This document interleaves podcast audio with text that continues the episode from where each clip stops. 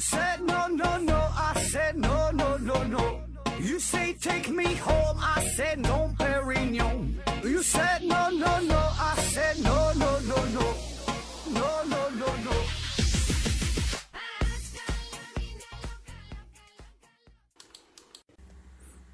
拼命探索，不计后果。欢迎您收听《思考盒子》。本节目由喜马拉雅平台独家播出。嗯、还是线上硬广，听节目送奖品。奖品是一款磁性黑板啊，就是贴在墙上那种啊，叫慈善家啊，慈善家，慈是磁铁的慈，善是善良的善，家国家的家。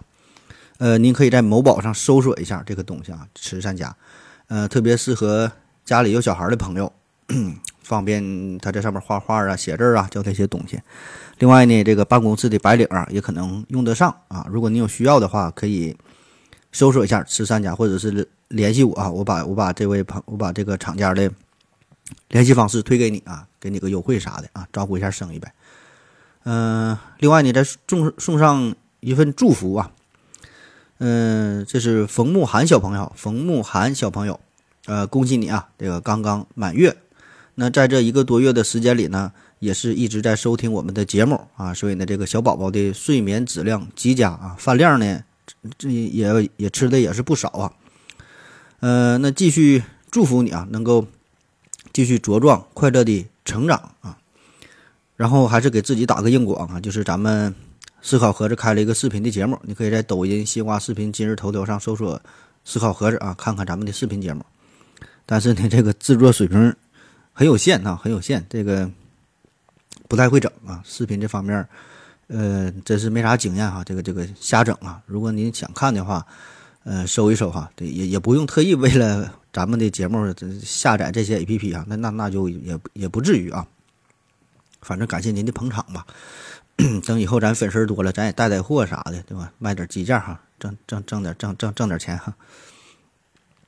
那好了啊，今天呢，咱。嗯，这是一个长篇的节目啊，一个正篇的节目。嗯，嗯，这回呢开一个全新的主题啊，聊一聊超级细菌。超级细菌，那啥叫细菌？啥叫超级细菌呢？这个细菌，这个咱都听过，什么大肠杆菌呐、啊葡萄球菌呐之类的，对吧？都听过。那在我们的人体之内呢，也会正常存在一些细菌，而且说有很多的细菌。那所谓超级细菌。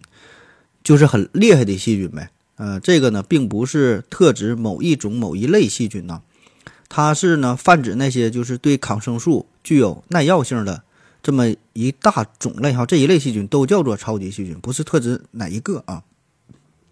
所以呢，更准确的称呼啊，应该是叫多重耐药性细菌，或者叫泛耐药性细菌，哎，叫 Pen Drug resistant bacteria 啊。简称呢叫 PDR 啊，叫泛耐药性细菌。嗯，所以呢，这个说法是在我们临床上更为常见的一种称呼啊。但是没办法吧，这个媒体就是为了抓人眼球，为了呃吸引大伙儿的注意力啊，更愿意叫超级细菌，或者是有的叫什么无敌细菌啊、末日细菌。这个有一些媒体吧，确实是为了流量，为了赚钱，也是个不要个逼脸了啊。所以呢，这事儿就是很容易让我们产生一些误解。那我觉得真正意义上的超级细菌得是啥呢？不仅是耐药这个能力很强啊，传染力也得强，破坏力也得强，这才这才配得上叫超级细菌。而我们现在说的这种超级细菌呢，只是说它的耐药性很强啊，但是传染性和破坏力呢，呃，就差了一些啊。啊，当然，我们今天也不纠结于这个事儿哈，咱们节目当中也也也是这么叫啊，没办法，这个这个名已经叫开了嘛。那我先给大伙儿呢讲这么一个故事啊，这是我上学的时候，呃，我们医学院的老师讲给我们听的啊，这个真假不知道啊，信源也不可靠啊，你就随便一听。这个事儿啊是发生在上个世纪的九十年代末左右，嗯，是发生在一家这个医院里边啊。说有这么一天呢，这个医院里的呼吸科呢收治了一名患者，我们就管他叫老赵吧。他呢当时呢是因为咳嗽、发热，呃，呼吸费力，呃，来到这家医院。本来呢，这老赵呢是做外贸生意的，呃，也算是改革开放之后哈第一批下海的商人，第一批走出国门的商人，就是做这个海外生意。所以呢也是赶上了好时候，当时也是赚了不少钱啊，外号叫赵百万。那你想想，能在九十年代能有一百万的话，这个还是挺牛逼的，对吧？那这次发病呢，他是在六月份左右，当时呢这赵百万呢还在美国做生意，本来呢就是以为就是普通的发烧感冒，对吧？吃点药也就好了，也没往心里去。可是呢，在美国看了半个多月啊，吃了半个多月的药，病情呢一点没见好，反反复复，高烧不退。那在美国看病很贵呀，对吧？花了不少钱。那最后呢，没办法就跑回来了啊，回国，然后就来到了这家医院。那住院之后，更换了很多种的抗生素，又是什么青霉素啊，什么什么头孢啊，这咱就咱常听说的这些药呗，什么什么红霉素之类的啊，就就就这些东西能用的基本呢也都用到了，但是呢还是不见好。病情呢越来越重啊，那最后没办法了，呼吸科这边呢就说，呃，你这个得转到 ICU 啊，就是重症监护室，病情太重。那家属这边呢，自然是非常的不情愿，对吧？就觉得你这个它就是一个普通的感冒，你平时呢喝喝喝点喝点红糖水，对吧？多喝点多喝热水啊，吃点退烧药，不出一个礼拜出点汗也就好了。那这回怎么用这么多药，这么多好药，这么多贵的药，他还治不好呢？然后呢，赵百万的媳妇儿啊，就按这个歪的、斜的去看这个病啊。这个事儿在咱东北，呃，咱说确实有啊，就民间吧，嗯，这事儿咱说也算是挺常见。就是有一些病反反复复也看不好啊，就会去找所谓的大仙儿啊，帮帮着看看是不是有一些其他的歪歪的、斜的这些事儿啊。然后这大仙儿呢，说了一些不疼不痒的话，这赵夫人呢听的也是似懂非懂。对吧？这种大仙儿的话，你当然是听不太懂。但是在临走的时候，这大仙儿呢特意嘱咐了一句，说呀，老赵啊，他这个命呢，呃，命中跟这个数字六犯科犯冲，哎，你要避免六这个数。那赵夫人一听，一想这个事儿，哎，确实哈，这个最开始得病，咱说六月份得的这个病嘛，然后呢，从美国飞回来，飞到中国当天的那天正好还是礼拜六。你看都是六啊，就瞎琢磨呗，这事儿对吧？那找完大仙儿回来之后，呼吸科的大夫这边就给赵百万下了病危通知书，并且建议他你马上就得转 ICU，这事儿啊不能再耽搁了，赶紧去吧。那赵夫人一想，那咱就去吧，对吧？医生这么说，病情这么重，那事已至此也没啥好的办法，就往 ICU 要转。那在这个患者在这个赵百万转运的过程当中。赵夫人呢，无意中呢就问了一句，说的咱转到 ICU 住哪个床位呀？大夫就说六床。那赵夫人脑袋嗡的一下，就想起大仙的话嘛，对吧？他命中与这个六犯冲，这又是六床，所以就非非常心里非常不舒服啊，就不想去了。可是呢，又不知道这个事儿吧，应该怎么跟医生说，对吧？这毕竟是一个封建迷信，你也没有什么好的理由。想了想，这还是看病要紧，那就那就算了吧，那就就听大夫的，硬着头皮把这个老赵转进了 ICU 病房，住在了六号床位。那到了 ICU，赵百万那身上是插满了各种管子，又是上什么呼吸机呀，各种什么监护设备啥，咱也不太懂啊，反正身上都连连的满满全是电线。那当时这 ICU 里边也是说，把这医院当中最好的药、最顶级的药都给老赵用上了。那自然也是花了不少钱，最后呢，赵百万成了赵十万。但是呢，就算是这样，也是仅仅维持了，嗯，不到一个月，赵百万呢，最终还是离开了人世啊。当时老赵才五十多岁啊，可以说是事业有成，呃，家庭很幸福，是远近闻名的这么这么一个一个一个暴发户啊。咱说一个土豪啊，现在话，可是人生啊，就是这么无常，哎，有挣钱的命，没有花钱的命。啊，这五十多岁哎，就离开了人世。那按说这个事儿啊，在医院的 ICU 当中呢，也不算少见，对吧？那有一些病重的，最最后可能都得都得离开，对吧？也很正常。可是呢，接下来发生的事儿，这就有点诡异了。这 ICU 的六床这个床位，那在老赵走了之后，又接连的收治了其他的患者。那自从进入 ICU 之后，马上啊，第二天就是高烧不止，然后开始咳嗽，开始呼吸困难，和赵百万赵百万当时的症状啊，几乎是一模一样。然后呢，大约在一周之后，也都是相继离开人世啊，基本基本没有超过一周的，基本都是都到这个第六天。那这事儿就很诡异了，对吧？越越传越神啊，大伙儿就传言说这个赵百万呐死不瞑目，对吧？这那谁五十多岁对吧？你这死不瞑目，这就回来收人来了。那后来这个医院的领导他虽然并不迷信吧，你想上世纪九十年代这已经相当开放了那，不像是过去。但是说你这个医院这频繁的这一床位就就就这么使人也受不了，所以呢这个床位就空下来了，呃不敢再收人了啊！你想收也没人敢往这住，对吧？就这么一直空着。那空着呢，其他床位呢还真就没有什么没有什么特殊的表现，没没没说的来了这个几天就是，哎就这么相安无事啊。那过了两个多月之后，上级呢就派人来到这家医院调查这个事儿。就对这个赵百万住院期间接触过的、使用过的这些物品呐、这些器械呀、这些东西进行了取样调查，有什么化验分析之类之类的啊。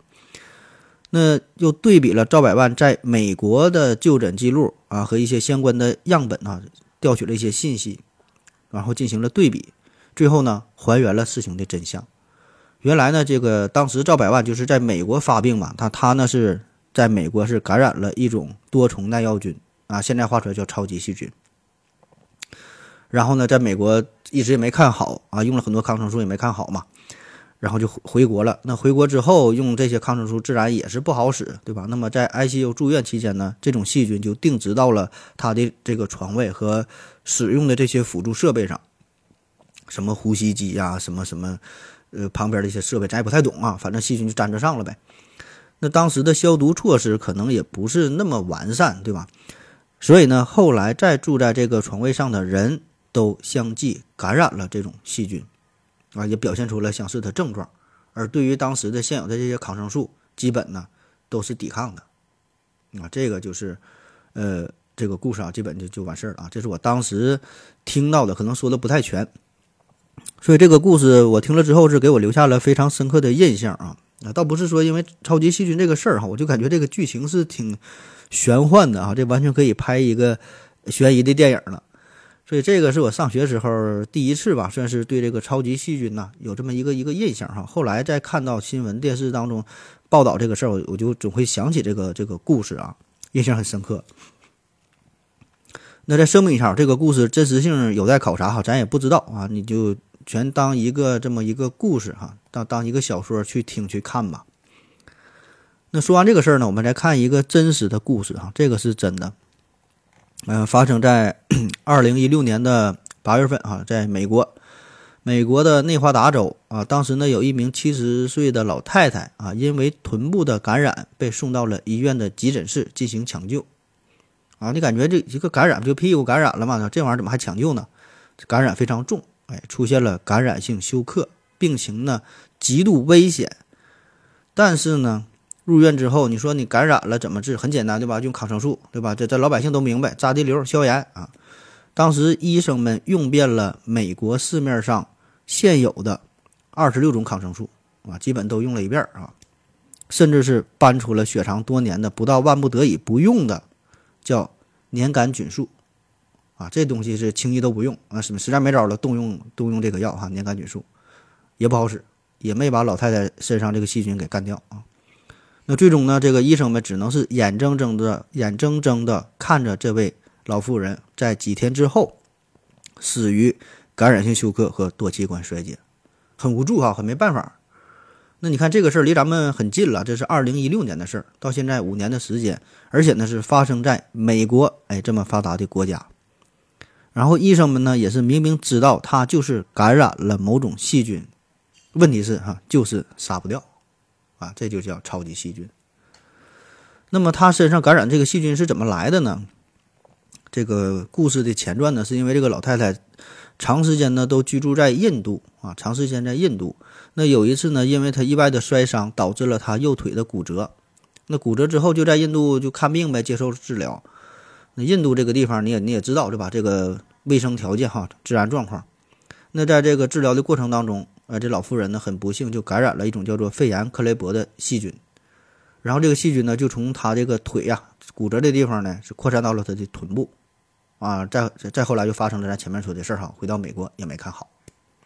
那其实这种病例，呃，并不算少见哈，并不算少见。呃，美国疾病控制与预防中心的估计说，在美国每年大约有两万三千人就死于对多种抗生素有耐药性的细菌感染啊，所以这个这个数字还是挺恐怖的啊。所以超级细菌这个事儿吧，嗯，远比咱们想象中的要严重啊。呃，我们感觉现在医学好像已经很发达了，对吧？你经常新闻报有什么人造器官啊，什么什么三 D 打印。啊，什么基因技术，什么克隆技术，哎，好像人类无所不能，开始扮演上帝的角色。可是呢，就连这么小小的个细菌，我们那就杀不掉它。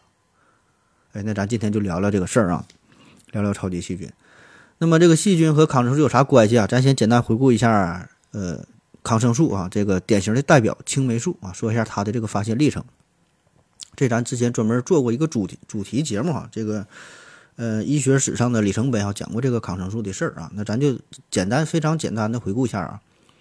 其实这个青霉素的发现到现在还不到一百年啊，非常非常的短暂。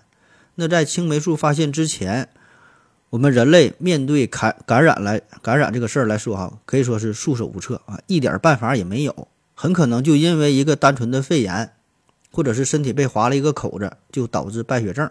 感染加重，最后就要命了，啊，很无奈。那据说当年莫扎特呀，就是死于链球菌感染引发的肾衰竭。莫扎特哈，享年只有三十五岁，非常年轻。如果那个时候能有点这个青霉素的话，这莫扎特估计能活下来啊，就能有更多的好的作品了。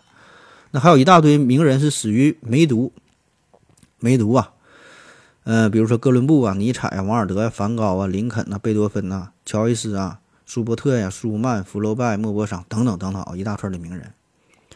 嗯，当然这这些都是疑似病例哈，咱还没法去确诊啊，但是基本就差不多了。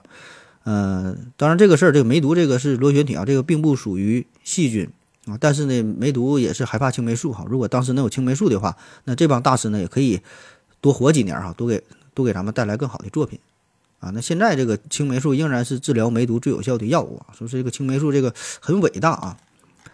那青霉素是在一九二八年由这个弗莱明无意中发现的，呃，当时他是把一个培养过葡萄球菌的这么一个培养皿放在了实验室里边，就做实验啊，培养这种细菌。扔着之后他就忘了，就出去度假玩去了。过了很长之时间之后啊，度假回来之后，哎，发现有点意思哈。这个葡萄球菌哈，这个东西这咱都听过啊，这个在自然界当中也非常的常见啊，因为它呈葡萄球、葡萄状排列，又是球菌啊，所以叫葡萄球菌。他度假之后回来，发现培养基里边这个边缘呐有一块白色的地方，这就代表啥呢？这个葡萄球菌被杀死了，死了。那谁杀的呢？不知道啊。研究研究，研究研究就发现了，原来呢是一种青霉菌落到了。呃，这个培养皿里边，然后呢，这个青霉菌就把它周围的这些葡萄球菌就全给消灭掉了，啊，然后他和他的助手呢，就对这个青霉菌呢，对这东西不断的分离提纯，哎，最后就搞出了青霉素。那在在这之后，是由呃弗洛里、钱恩啊等很多人嘛，进一步的研究改进，让这个东西可以批量的生产出来，可以大规模的提纯合成青霉素，然后呢，才走进了这个寻常百姓家。那再后来呢？这这些人都是获得了诺贝尔奖啊，所以这个在人类历史上，青霉素的发现是这个意义是十分的重大啊，可以说是挽救了无数人的生命。特别是你看这个时间，后来很快就经历了这个第二次世界大战，对吧？那你战争这个事儿更是需要这个这个青霉素啊。说二战期间也有三个与战争直接相关的重大的发现或者是发明嘛，一个是原子弹，一个是雷达，还有一个就是青霉素。那么再后来呢，就出现了其他类型的各种抗生素啊，特别是上世纪五十年代，抗生素的研发进入到了黄金的时代，一系列的新药哎被陆续的发现、发明，陆续的上市。那么此时，人们人们呢也是变得信心满满，哎，觉得人类啊终于可以征服细菌了，可以把细菌玩弄于自己的股掌之中啊！咱这么多抗生素对吧？给你们全都灭了，哎，啥也不怕了。可是啊，显然。我们是低估了细菌的实力啊！细菌呢在不断的发展、不断的进化，以此呢可以来对付这些抗生素。特别是在进入到新世纪之后，细菌耐药性的问题开始逐渐浮出了水面啊。再休息一会儿。我要跟正南去尿尿，你要不要一起去啊？我也要去。呃，风姐，我要跟正南、阿呆一起去尿尿，你要不要一起去啊？嗯，喝了口水回来，咱们继续聊啊。下面呢，咱就说说这个细菌的耐药性啊。那么细菌为啥会有耐药性？主要呢有两方面的来源，一个呢就是先天所固有的啊，这就是由于细菌自身的它这个 DNA 啊就带有耐药基因，所以呢它就具有先天耐药的性状，天然就对某一类的抗菌药物它就不敏感。比如说多数的革兰氏阴性杆菌，它呢天然呢就耐万古霉素和这个甲氧西林，而这个长球菌哈对这个头孢菌素类的这抗生素呢它就天然耐药。所以呢，你看这个临床医生在使用抗生素的时候，这么多种抗生素，哎，先用哪个呢？哪个效果好呢？首先，它叫这个经验性用药，经验性用药就是根据自己的经验呗啊，通过这个呃看这个患者的感染部位啊，他的一些临床表现呐，然后呢大致判断出他可能存在的这个细菌是哪个类型的，然后就是结合着经验后，使用某一类抗生素。啊，然后可能这个对他就比较好啊，比如说这呼吸道的感染，哎，可能就更倾向于应用这个呃红霉素类的药物，可能那效果就好一点啊，经验性用药哎。然后等到这个细菌的培养结果啊，药品培养结果出来之后，呃，有什么血培养、尿培养、痰培养、便培养等等的各种培养啊，一看培养出哪个特殊的细菌了啊，这这哪个抗生素对这个细菌效果更好，可能会更换更有针对性的药物啊。当然这是临床治疗的事儿啊。再说另外一个耐药性呢，就是获得性耐药啊，这个是与超级细菌产生密切相关的啊。获得性耐药原来没有，后来有了啊，就是原先对某种这个药物很敏感啊，后来呢获得了一种对这种抗生素耐药的能力。其实呢，这是来源于两方面的配合啊，基因突变和环境选择啊，这就和咱们物种进化也是一个道理。这个细菌呐，它的基因也在。呃，不停的突变，这是先天存在的哈。任何一个物种，它它都是基因都会发生突变，但是这种突变呢，它是没有目的性的，完全随机出现的。那么经过它这个突变之后，再加上环境的筛选，就会使得某一种突变的结果表现出了更强的适应性，能更好的活下去。那所以呢，这种特性就被保存下来，并且呢传给下一代。那抗生素的滥用就使得处于平衡状态的抗菌药物和这个细菌耐药之间的这个矛盾就被打破。那具有耐药能力的细菌也通过不断的进化和变异，获得针对不同抗菌药物耐药的能力。那这种能力在矛盾斗争中不断的强化。那细菌呢，逐步从单一耐药变成了多重耐药啊，最后呢，就成为了百毒不侵的超级耐药细菌。说的再形象一点哈，这个。抗生素哈，它杀菌呢，就相当于对这个细菌呢进行这个地毯式的轰炸，想要全给你干死啊！但是哈，大部分细菌确实是被干死了，总总会有少数的细菌很幸运的就活了下来。那这些能活下来的细菌呢，就是经过被筛选的，对吧？就是它会对这抗生素呢存在着耐药性啊。当然，这种细菌非常非常少，可是呢，活下来之后啊，细菌的繁殖很快嘛，不断的复制哈，不断的这个进化。那么，使得整个细菌的群体也就变得更加的强大，都有这种耐药性。所以，当他们再次遇到同一类的抗生素的时候，就表现出了非常强大的耐药性。啊，比如说这个现在这嗯有代表性的哈，耐甲氧西林的金黄色葡萄球菌啊，最早的时候这个青霉素就能轻松的搞定这种细菌。可是随着这个抗生素的普及，对吧？青霉素最开始用的多多呀，对吧？那么某些金黄色葡萄球菌就开始表现出了抵抗力。你再用青霉素就不好使了啊！它能产生一种青霉素酶，哎，直接它把青霉素给干掉了啊。那如果我们只是考虑到单个细菌的基因突变，这个概率啊很小啊，可能还不到一亿分之一。但是呢，如果考虑到这个细菌的几何级数的增长，加上这个以分钟计量的分裂的速度，那么这个一亿分之一的突变的概率，那实际上就是相当快了啊。所以呢，耐药性问题。这个出现可以说是一种必然啊，早晚的事儿。只是我们抗生素的滥用哈，你用的越多，就相当于加速了细菌耐药性的出现。那咱们总说这个滥用抗生素，滥用抗生素哈，是谁在滥用抗生素呢？怎么滥用的抗生抗生素呢？咱下面呢分析分析这个事儿啊。第一方面的滥用呢，就是咱们普通民众。最典型的代表呢，就是乱用啊。刚才说的是滥用哈，滥用里边包括乱用，乱用就是在你不应该使用抗生素的情况下，私自就用了。我想咱们很多人都会这样，平时呢有个头疼脑热、发烧感冒、上吐下泻，但凡是身体有这么一点不舒服，首先想到的就是我先吃点消炎药。哎，总感觉这玩意儿像灵丹妙药似的，对吧？嗯，起码感觉吃了之后对身体也没啥坏处，咱吃点药消消炎。对吧？吃不好也吃不坏啊，有点这个，像这个什么宁可信其有，不可信其无啊，就就这种思想啊。当然，这里边这个消炎药和抗生素哈，这个有很大的区别哈。但但但通常咱老百姓把这个就呃叫熟了，就是当一种东西了。咱这里就不展开解释这个事儿了啊。咱就说消炎药了啊。那么这种滥用的情况呢，也不止在中国哈，外国也有啊，发达的美国也有。根据美国疾病控制与预防中心的数据，在抗生素使用的群体当中，大约有百分之三十到五十的比例啊是不必要的或不合适的。啊，注意哈，这是美国啊，发达的美国。那我在美国待过三年多的时间，就美国的抗生素管理可以说是相当严格了啊。有这么一个说法嘛，说你在美国买抗生素的难度啊，比要比买这个一把手枪还要难。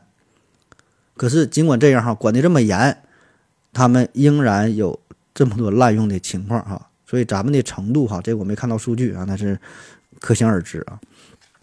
所以这就是民众的一种一种滥用啊啊，也没办法，就是咱很多人吧，对抗生素呢会有一种迷之自信啊，一种一种迷恋啊，就觉得这玩意儿它就是万能药。呃，我感觉这可能也是与咱们的历史呢有很大的关系，就是因为我们经历了太过漫长的缺医少药的年代。所以呢，从这个青霉素啊到这个头孢，对吧？这些药物一出现之后，感觉啊给我们的健康带来了无限的希望啊！真就觉得这东西，这药哈是啥病都能治，对吧？所以就抗生素万能的啊！但是呢，我们对于抗生素的认知这个是很错误的啊，起码是不完备的，对吧？很缺乏这些卫生健康的这些观念。这个还不止咱们普通百姓，你想想，在呃，咱说几十年前嘛，三五十年前就是。医学专业的人士可能也闹不太懂这些事儿啊，比如说出生在上世纪六七十年代的人，五六十年代的人，都听过、都用过四环素这个药，一种抗生素啊。后来很多人都有这个四环素牙了，对吧？七十年代的朋友可能对这事儿都有印象，四环素牙啊。那当时就是因为对这个药物的副作用认知不足嘛，才出现的啊。现在被禁用了。那么再到之后是八零后、九零后，可能。这种观念吧，在逐渐的发，逐渐的发生着一些转变，对吧？这个医学常识呢，在逐渐的被普及啊。我们对于抗生素呢，有了更深层次的一些认知吧，对吧？因为这抗生素确实，它抗生素它只对细菌有效，对于不是细菌引起的疾病，它丝毫起不到作用啊，一点作用没有。比如说咱常见的感冒啊、流感、支气管炎、急性胃肠炎等等啊。很多很多，这些都是由病毒所引起的，所以你这个时候使用抗生素，不但没有效果，可能还会有很多的副作用。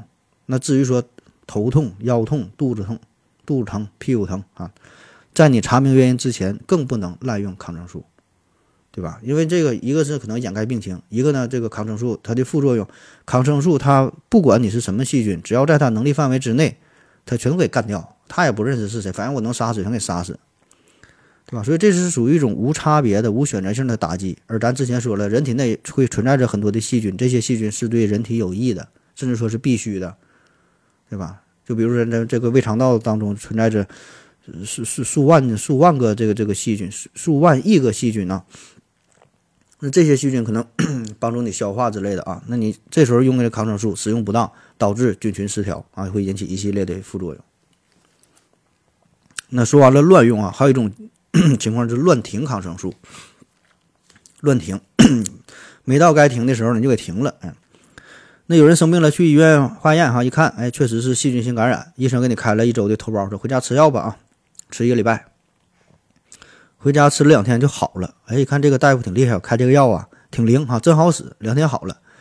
嗯，然后就想起了一句话嘛，叫“是药三分毒”啊，这玩意儿呢咱不能吃太多。啊，医生说吃一个礼拜，我两天好，我还吃啥呀？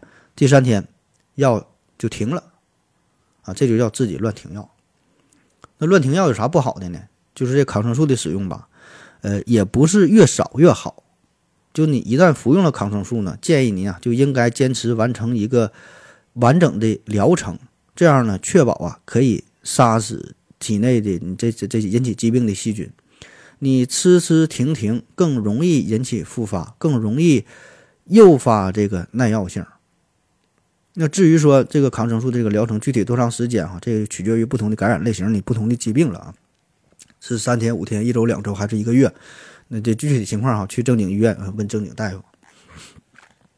那说完了这个，咱普通民众这边，下一方面这个滥用哈，就是医生所造成的了。医生啊，那医生作为医生，你说你你干这个事儿了，你咋还能滥用抗生素呢？第一方面就是最直接的与这个利益挂钩呗，对吧？跟利益相关啊，可以说这就是一种经济绑架。抗生素可以说是医院当中所有药品当中占比最大的一部分，所以呢也是医院的一个重要经济来源，对吧？所以再往下咱就不用解释了，对吧？所以呢，有时为了经济利益啊，会过多的使用抗生素。就不应该用的偏给用，可以口服的呢偏给输液，可以用一周的呢偏给用两周，而且呢还可能会追求所谓的新品、高档的抗生素、高级别的抗生素啊，因为啥？这东西它贵呀，对吧？第二方面就道德绑架，道德绑架，比如说这个患者住院了哈，主动要求使用抗生素，你得给我扎点滴溜，我都住院了，你你不给我用点消炎药，那你你大夫会不会看病啊？对吧？啥药不给我用，你这啥大夫对吧？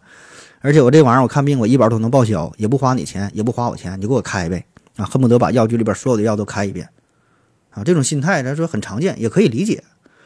那这个时候呢，作为医生来说啊，有一些可能有一些医院也好，有些省市也好，可能他的这个监管呢就不是特别特别严格。那你让开我就给你开呗，既能满足患者的要求，也能带来经济效益哈，何乐而不为呢？而且有很多人他发烧感冒了，咱说他来医院就是为了。要用抗生素，你敢不给我开？我大半夜的烧到三十八九度了，你不给我开消炎药哈？不给我不不给我扎点头孢，不扎哈？不扎我就闹你哈！再不扎我那我就拿刀捅你啊！我花钱了，你凭什么不给我开药？瞧不起我呀？咋的？我就我我没你钱咋的？所以在这种大环境之下，很多医院很多医生就选择了妥协，你要扎我就给你扎呗，是吧？所以你这第二方面滥用，第三方面滥用的就是这个。医生本身啊，本身的医疗水平，中国这么多医生，你随便拉出来几个问问他，抗生素啊，阿奇霉素和左氧氟沙星主要的作用机理有何不同？一代头孢和二代头孢有什么区别？啊，什么时候可以考虑联合使用抗生素？啊，就是很简单的、很基本的这些关于抗生素使用的一些问题啊，我估计能说明白的，连一半的医生都没有。啊，说自身水平不行啊，这也导致了滥用。那最后呢，就是这个关于药店的管理啊，买药卖药啊。那在很多国家呀，如果你想去药店买抗生素啊，很困难，必须得有医生的处方才行。那我国呢，虽然是从二零零四年的七月一号啊，很早就已经实施了抗生素的限售令，但是呢，很多药店根本就没把这个事儿放在眼里。对吧？你你现在还好哈，因为这个疫情比较严重，所以买抗生素可能会有一些限制。你想想，在没有疫情的时候，你去买抗生素，有人管你，有人问你吗？啊，没有对吧？拿钱拿着医保卡，说买就买呗，啊？所以这什么规定不规定的，也就是那么回事儿。反正也没有人严格的要求、严格的管理这个事儿。那药店来说，那就卖呗。我药店是干啥的？赚钱的，对吧？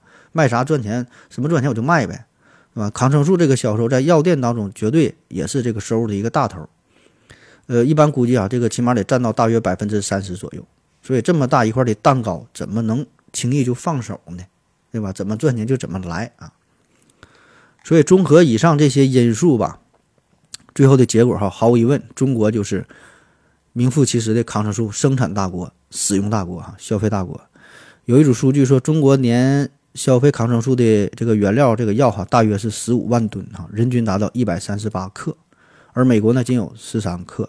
啊，差了十倍，而我国每年因抗生素滥用导致的医疗费用增长高达八百亿元啊，有八万人因为抗生素的不良反应而死亡，啊，这个数据是触目惊心啊！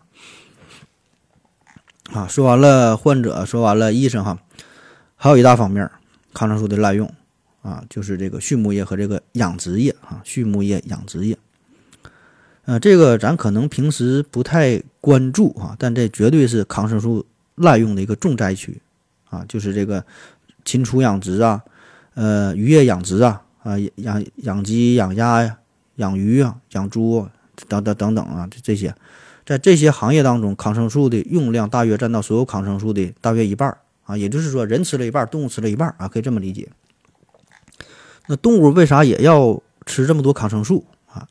一个呢，就是这个治疗和预防性用药，那这个好理解，对吧？动物也得生病啊，对吧？也也得也得也得也得用药啊，特别是一些禽畜养殖业，对吧？很多动物都是挤挤拥挤在非常狭小的空间之内，也不放养啊，对吧？那在这种拥挤的条条件之下，一个动物得病了，很快就就会传染给其他其他动物，所以呢，很多时候会选择预防性用药啊，预防大面积的传染病爆发，提前呢就给他们的这个食物当中就加上这个抗生素就吃，哎。还有一个原因呢，就是为了促进这个动物的生长发育啊。呃，有一些研究表明说，这个动物的肠道菌群呢会分泌一种抑制动物生长的物质。动物的肠道菌群当中呢会分泌一种抑制动物生长的物质。所以呢，在这个饲料当中呢，混合抗生素之后，就能抑制肠道菌群的这种作用啊，就相当于让动物长得更快了，长得更大了啊。所以呢，出于这些原因，呃，在养殖业吧，抗生素的滥用啊，已经成为了一个公开的秘密。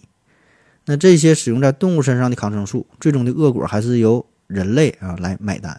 一方面呢，是由于这些动物可能会处理不当啊，消毒防疫不到位，在动物体内产生的具有耐药性这些细菌，最终呢就会传染到我们人体的身上。同时呢，这个农场当中，对吧，使用的大量抗生素之后，这些污水。也不会经过怎么特别特别过滤呀，这这怎么消毒怎么处理啊，直接就排出去了。所以呢，这些抗生素、这些耐药细菌流入自然界啊，破坏了自然生态的结构，最终呢也是作用在人的身上。再有呢，就是养殖场的这些工人，这些工人也可能会携带这些耐药菌啊，也会造成耐药菌在人与人之间的传播。比如说前些年哈，在这个。厄瓜多尔哈，厄瓜多尔的这个龙虾养殖业就曾经大量的使用氟喹诺酮类的抗生素，呃，导致了，呃，上世纪哈九十年代这个南美洲多重耐药性的霍乱的大流行，就是因为在这个养殖业当中出现的。那目前呢，很多国家呀已经是明令禁止了，呃，人用抗生素在农业当中的使用，也禁止了抗生素用作这个这个生长的促进剂啊。但是有一些国家仍然还在使用。那不管是在人身上的滥用，还是在动物身上的滥用，这个背后的逻辑都是一样哈。说到底呢，就是一个经济的问题，一个利益的问题啊。经济学上有一个名词叫做纳什均衡啊，纳什均衡。最典型的例子就是囚徒困境啊，想必大伙儿也都听过哈，就不再解释了。那在抗生素使用的这个问题上哈，也会有囚徒困境哈，也会有纳什均衡，就是不管是出于个体的健康考虑，还是说经济的考量，使用抗生素的综合结果。都是对自身最有利的方案啊！注意是对自身最有利的方案，而不是对整体最有利。所以这个博弈的结果就是大伙儿都用啊！咱说了，这个抗生素啊，嗯，乱用抗生素之后呢，可能会给你带来一些副作用，但是呢，这种副作用发生的几率哈，咱说确实并不大，而且就算是发生了，后果呢也不是特别严重啊。但是这个好处却很明显啊！作为个体来说，我使用抗生素了。哎，我可能觉得我这个生存的机会就会大于那些不使用抗生素的人，对吧？万一我这个不只是细菌性，呃，不只是病毒性感染，万一我还有细菌呢，我先用上呗，对吧？预防着，预防性应用呗，对吧？同样的，对于这个饲养行业来说，资本回报率啊，这个也是最高的，对吧？我的猪吃了抗生素，获得的回报永远是大于不吃啊，不管有没有菌，我先我先吃上，起码没有什么害处。所以，最终博弈的结果就是大家都使用抗生素，就算出现了耐药性。出现了什么超级细菌，也是大伙儿一起来承担，也不是我一个人承担，对吧？你们都得感染。就像当年这个冰箱里边什么使用这个氟利昂啊，说这个氟利昂有害啊，什么破坏臭氧层啊，什么南极上空都有空洞了，确实是，嗯，确实有害。但是并不是因为我使用了带有氟利昂的这个这个冰箱，俺家上空的臭氧层就破坏了，对吧？是整个地球的臭氧层破坏了，对吧？说是要死，大伙一起死。对吧？所以这个你不管是说是人性也好啊，还是说什么人的什么黑暗面也好，这就是事实。每个人都会从自身的角度出发，先考虑自己，对吧？所以呢，我感觉不管你怎么呼吁、怎么倡导啊，说什么玩意儿都没有用啊，没有用啊，就不涉及到自己利益的时候，大伙儿喊口号那是一个比一个响。但是真到自己生病的时候，该吃抗生素他还是吃啊，不管是人还是猪啊，都是如此啊。好了，再休息一会儿。我要跟正南去尿尿，你要不要一起去啊？我也要去。呃，风心，我要跟正南、阿呆一起去尿尿，你要不要一起去啊？嗯，好了啊，尿过尿回来，咱们继续聊。下面呢，咱们聊聊针对于超级细菌呐，目前人类面临的一些问题、一些困境啊。首先呢，就是超级细菌它最大的特点就是生命力极为顽强，对吧？适应能力极佳，呃，繁殖的速度呢极快。那超级细菌它繁衍，它比人类我们研发出新抗生素的速度哈快上不只是说几十倍、几百倍、几万倍了啊。那从一九二八年青霉素的发现到一九四二年被广泛的应用于医学领域，抗生素的出现可以说是帮助人类呃抵御了肺结核啊、炭疽病啊、霍乱呐、梅毒啊等等等等众多的疾病。啊，确实是人类的健康卫士。但是呢，随着时代的发展，细菌呢也在不断的进步，但是抗生素这个进步的脚脚步脚步哈，却是越来越慢。那曾经呢，那些被认为是治疗细菌感染的标准药物哈，现在啊效果呢是变得越来越差，有的时候甚至说是根本就起不了作用了。而更为恐怖的是，在过去这近四十年的时间里，被获批上市的这些新型的抗菌素，基本呢都是一九八五年之前的这些旧品种的衍生物类似物，就是说，并没有真正意义的全新类型的抗生素出现。那在过去，呃，科学家们他们这个开发新新抗生素的这个这个脚步啊，啊，还能说是勉强跟上细菌耐药性产生的速度。可是现在，已经是没有足够的新品种的抗生素。进入市场，就比如说咱们最常见的这个青霉素和头孢菌素类的药物，都属于贝塔内酰胺类啊。主要的作用机理就是抑制细菌的这个细胞壁合成啊。那么这两种抗生素可以说是呃应用最为广泛的，抗菌谱也是非常广哈。对这个革兰氏阴性杆菌、阴性菌、阳性菌，这个这个耐氧菌等等啊都很有效也正因为如此，这两种抗生素成了最经典的抗生素。所以呢，它。这个耐药性哈，细菌的耐药性也是最为普遍的。目前呢，已经发现了很多种的呃耐药的机制啊，其中最常见的一种呢，就是这个细菌可以产生一种酶啊，叫贝塔内酰胺酶啊。你不是贝塔内酰胺类的吗？我就产生这种酶，我就干你啊！所以它能把这个贝塔内酰胺把这个抗菌素哈，就我就给你分解掉了哈，你还干我没能干我，我先把你给干掉了。那也就是也就是说，这个细菌它也在不断的进化呀，对吧？所有的生物都在进化，微生物也在进化。啊，那么只有进化才能更加适应环境啊！但是呢，人类的抗生素啊，却一直没有什么本质上的改变。那另一方面呢，反倒是我们使用越来越多的抗生素，加快了细菌耐药性的出现，对吧？那些产生耐药性的细菌都活下来啊！你抗生素好使嘛，对吧？你杀掉一批，杀掉那些都是没有耐药性的。所以呢，这似乎就成为了一个无解的悖论。我们应用抗生素治病的过程，实际上呢，也是一个人为帮助细菌，我们筛选出细菌当中强者的过程，让他们活下来，让他们继续的繁殖，越来越壮大。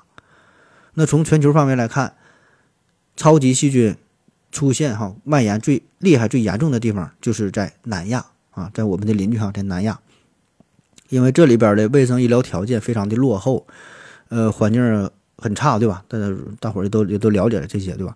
那抗生素它这个药物啊，管理的也是很不严格，可以随意的购买。所以呢，这个南亚地区就成为了细菌繁殖的一个温床。那再加上还有很多大量制造抗生素的工厂，那他们排出的这些这些水源呢，也是污染污染了当地的水源，对吧？这抗生素直接就流入了当地的江河湖海啊，人类直接就饮用了啊，你就带入了这些细菌，带入了这些抗生素。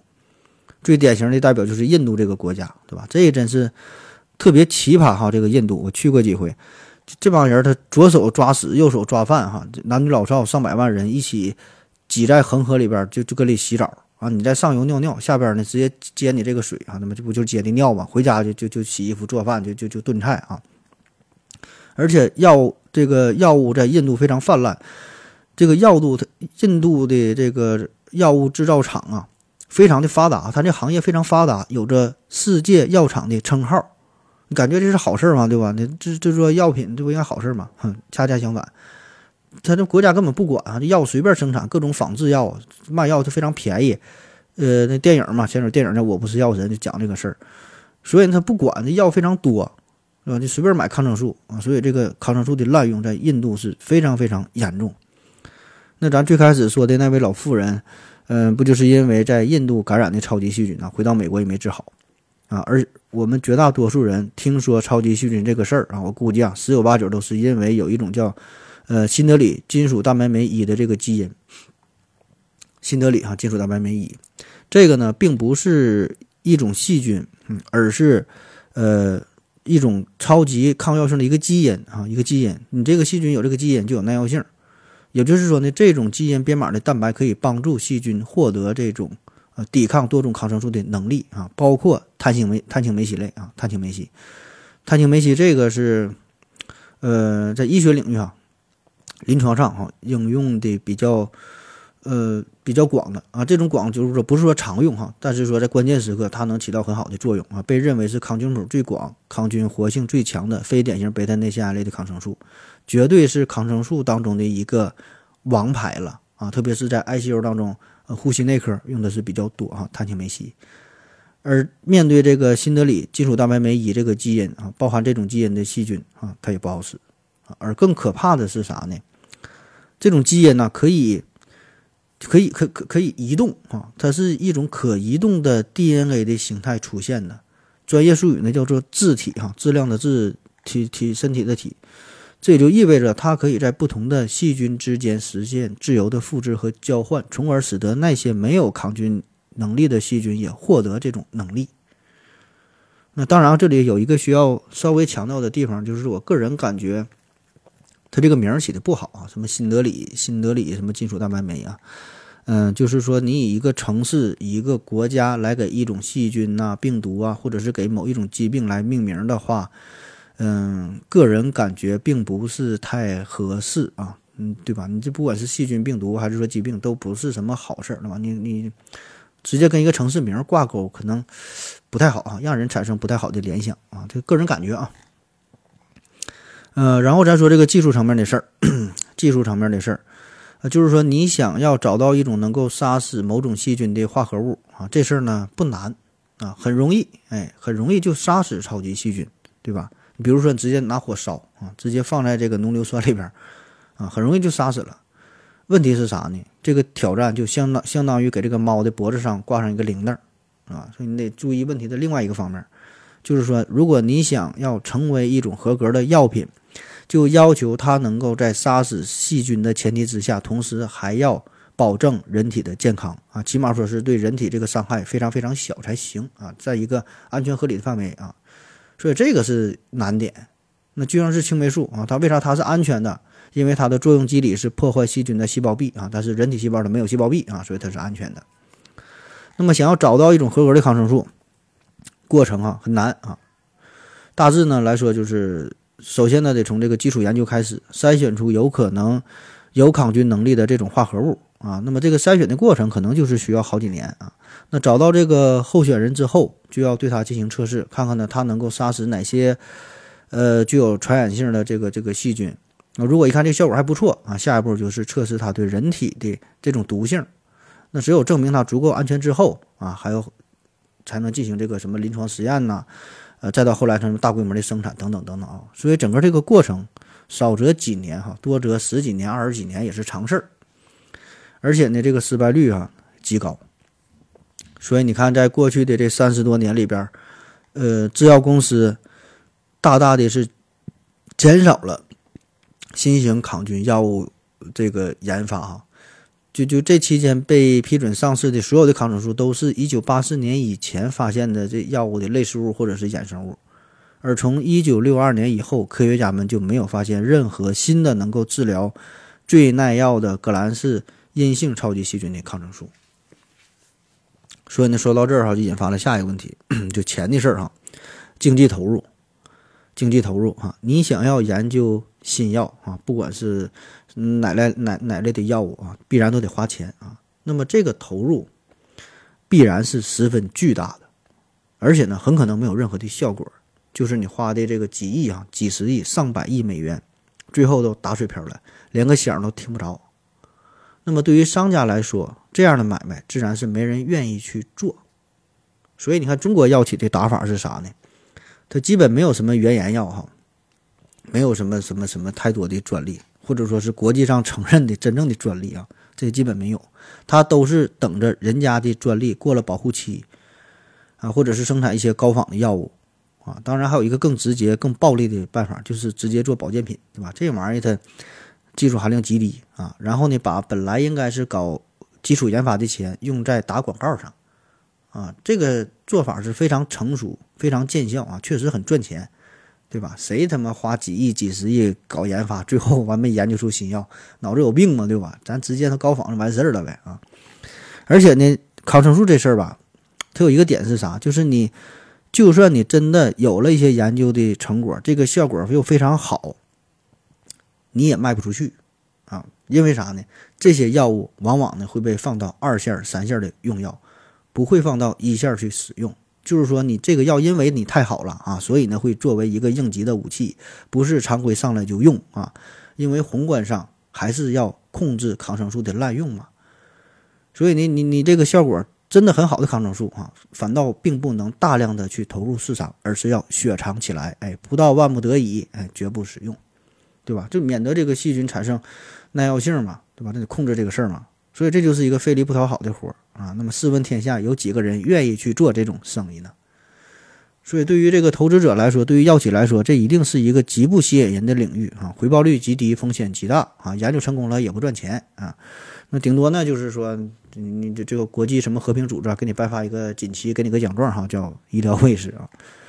所以，在这个医疗市场上，自然是没有人愿意去献爱心，没有人去去愿意做好事不留名，对吧？那么最终的结果啊，多数的药企呢都是热衷于生产那些销售量巨大的常规抗生素、一线的抗生素，对吧？效果呢可能不好也不坏，哎，但是呢销量巨大，用的人最多，利润最大，啊，当然这个事儿，咱也没有说是要去怪罪谁啊，你是怪药企呀？怪医院呐，什么怪医生啊，怪政府啊，怪某个国家，怪老百姓啊，谁也怪不上啊，谁也怪不上，是吧？大伙呢都是为了自己的生命哈，都是为了自己的利益，都是为了自己的生活，对吧？都得活着啊。所以呢，最终哈大的这个综合的博弈的结果下来之后，就是抗生素滥用啊，人人有责，但是没人为此负责。最后呢，我们聊聊这个超级细菌呢如何来治疗啊？如何治疗？就是说这个事儿嘛，你你必然还得去面对，对吧？我们还得去解决嘛。超级细菌怎么办啊？还是找一些药物呗，哈。第一大方面呢，就是更新抗生素啊，以此呢来应对超级细菌啊。那刚才我们讲了老半天啊，就是你你这个想研发出新的抗生素来解决超级细菌的问题，这个它是一个悖论嘛，对吧？这并不是一个绝佳的良策啊，反而呢可能会喂养出更加强大的超超超级细菌。同时呢，一旦人的这个免疫系统被破坏掉之后，那谁也就救不了你了啊，是吧？可能是一个简单的一个小感冒哈，真就要了命啊。那么科学家做过实验哈，就为了对付超级细菌，科学家呢曾经在实验室里边，呃，试着培养超级细菌，用最广泛存在于人体内的这个大肠杆菌作为一个标本。那么在这个培养的过程当中呢，不断的加入低浓度的抗生素。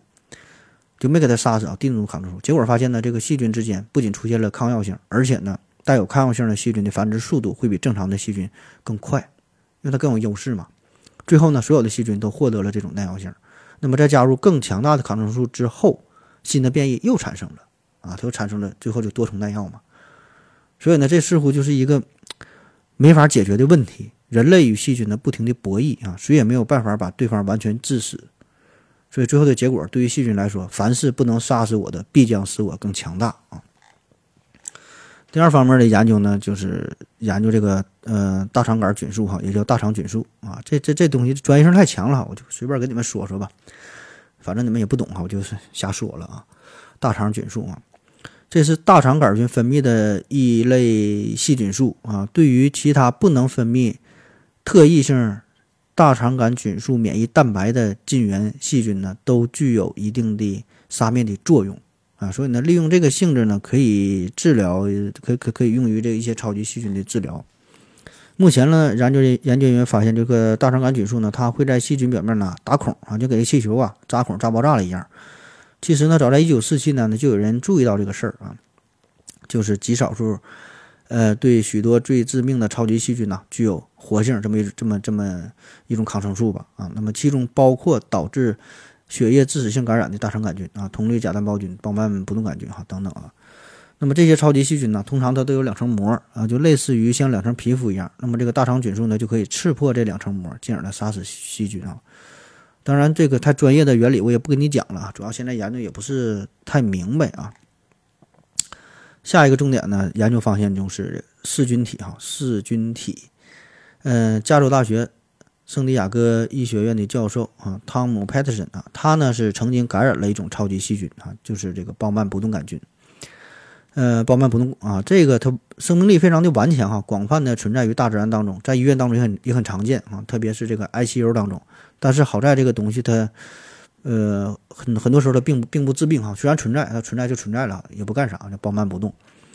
这个汤姆教授呢，他就感染了这个鲍曼不动杆菌，然后呢，怎么治的哈？这是利用静脉注射噬菌体的方式啊，把这个包曼不动杆菌干死了，最后呢好了啊，也是成为了北美第一个用这种方法。治愈好自己全身感染的人啊，这个噬菌体是啥呢？哈，噬是四号的，这平时还翘舌，就口字旁哈，噬哈四号的是是不是十号的是四是是那个咬东西啊，咬咬咬东西那那那个字儿哈，噬噬菌体。这个东西呢，实际上呢，它是一种病毒哈，专门以各类的细菌呢作为攻击的目标。你看它这名嘛，噬菌就咬这个细菌嘛，呃，它长相非常特殊哈。这个从长相上来看呢，它根本就不太像地球上自然存在的一种生物。大伙儿可以看一下节目下方的这个图片介绍哈，这个噬菌体就很像一个一个一个机器人，或者说是某种智慧生命，呃，故意设计出来的这么一个结构，就咱感觉像一个，一定是有人哈会设计制造出来的，它不是说自然进化能产生的，就可像一个外星生物了啊。当然，它到底如何产生的，这也不是咱的重点哈，咱就说说它是怎么。呃，与这个超级细菌战斗的哈噬菌体啊，它这个结构吧很简单啊，只是呢一层蛋白质外壳里边呢包裹着这个呃遗传基因啊，就是这个核酸。那因为噬菌体结构太简单了，所以呢它没法单独存活，它只能是寄生于宿主哈才能生长、才能复制、才能繁殖啊。噬噬菌体啊，那噬菌啊咬各种细菌，主要的宿主呢就细菌、真菌、藻类、放线菌呐啊螺旋体等等这些微生物。那当这个噬菌体寄生于宿主菌体之后，就会把宿主变成自己，呃，变成自己这种生产工具啊，榨干所有的资源。那如果这个宿主恰好是超级细菌的话，就相当于把这个超级细菌给干掉了啊。它怎么干的啊？它有两种方式啊，这玩意儿有点催眠哈，我你快点跟你说。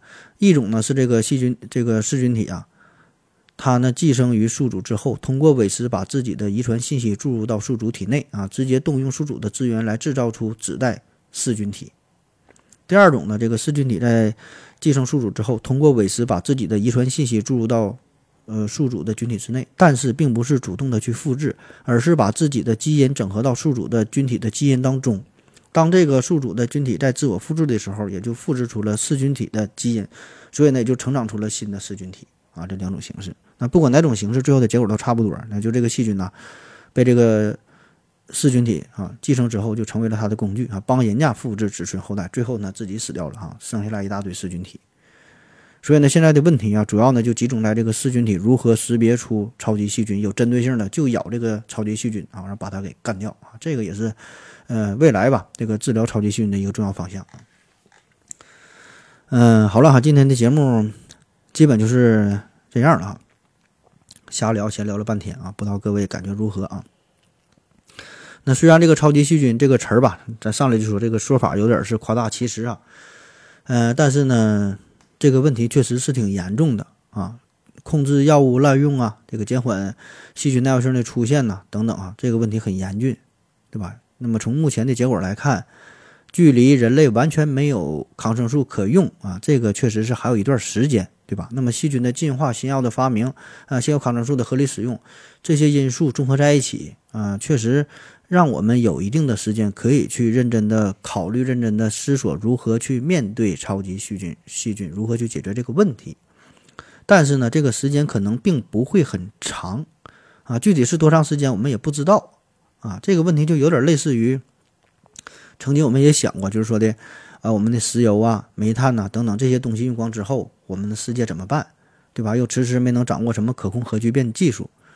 所以呢，这个问题一直存在，我们一直也只是努力去解决，但是一直也解决不了啊。但也是这么一步一步走下来了啊。所以呢，对于超级细菌，对于抗生素的研发哈，也是存在类似的这种情况吧啊。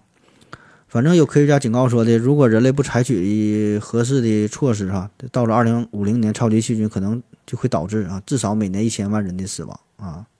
所以留给人类的时间可能不太多。那么对于超级细菌啊，不必危言耸听，不必杞人忧天，同时呢，也要提高警惕，也要予以足够的重视啊！你看咱这个档次哈，你看咱这个觉悟哈，咱说的哈，跟他妈放屁一样。总之吧，人类哈还是低调一点。细菌的历史呢是非常的漫长悠久，从地球诞生不久之后，它就已经存在于这个世界上，到现在已经有三十多亿年的时间。那这么多这么漫长的时间，细菌呢也是经历了无数代的进化，对吧？所以呢，人家才是更适应现在地球的环境，人家才是地球上真正的主人。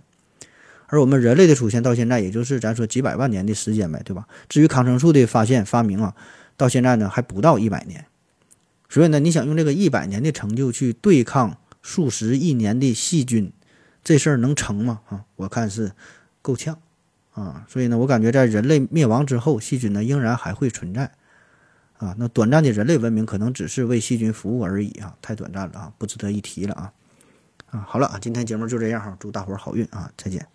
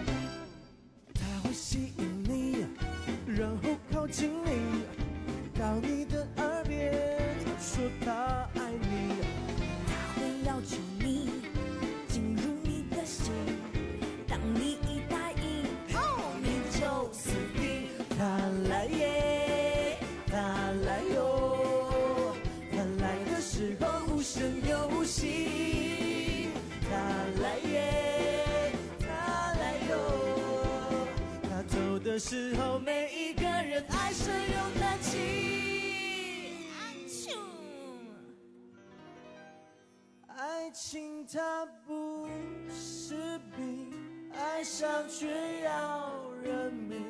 它就像千百只虫钻进我心底。爱情它不是病，爱上却要人命，有谁能不曾为它发烧流鼻涕？爱情它不是病，爱上却要人命，它就像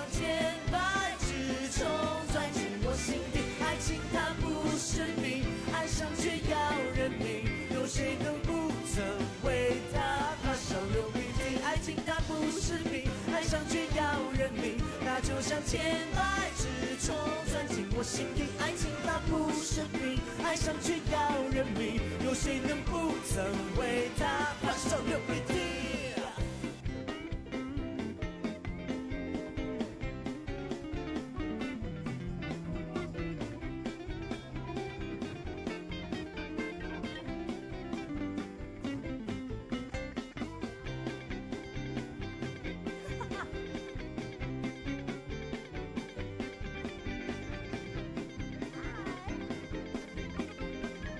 ？Ladies and gentlemen，接下来让我们见证奇迹的时刻。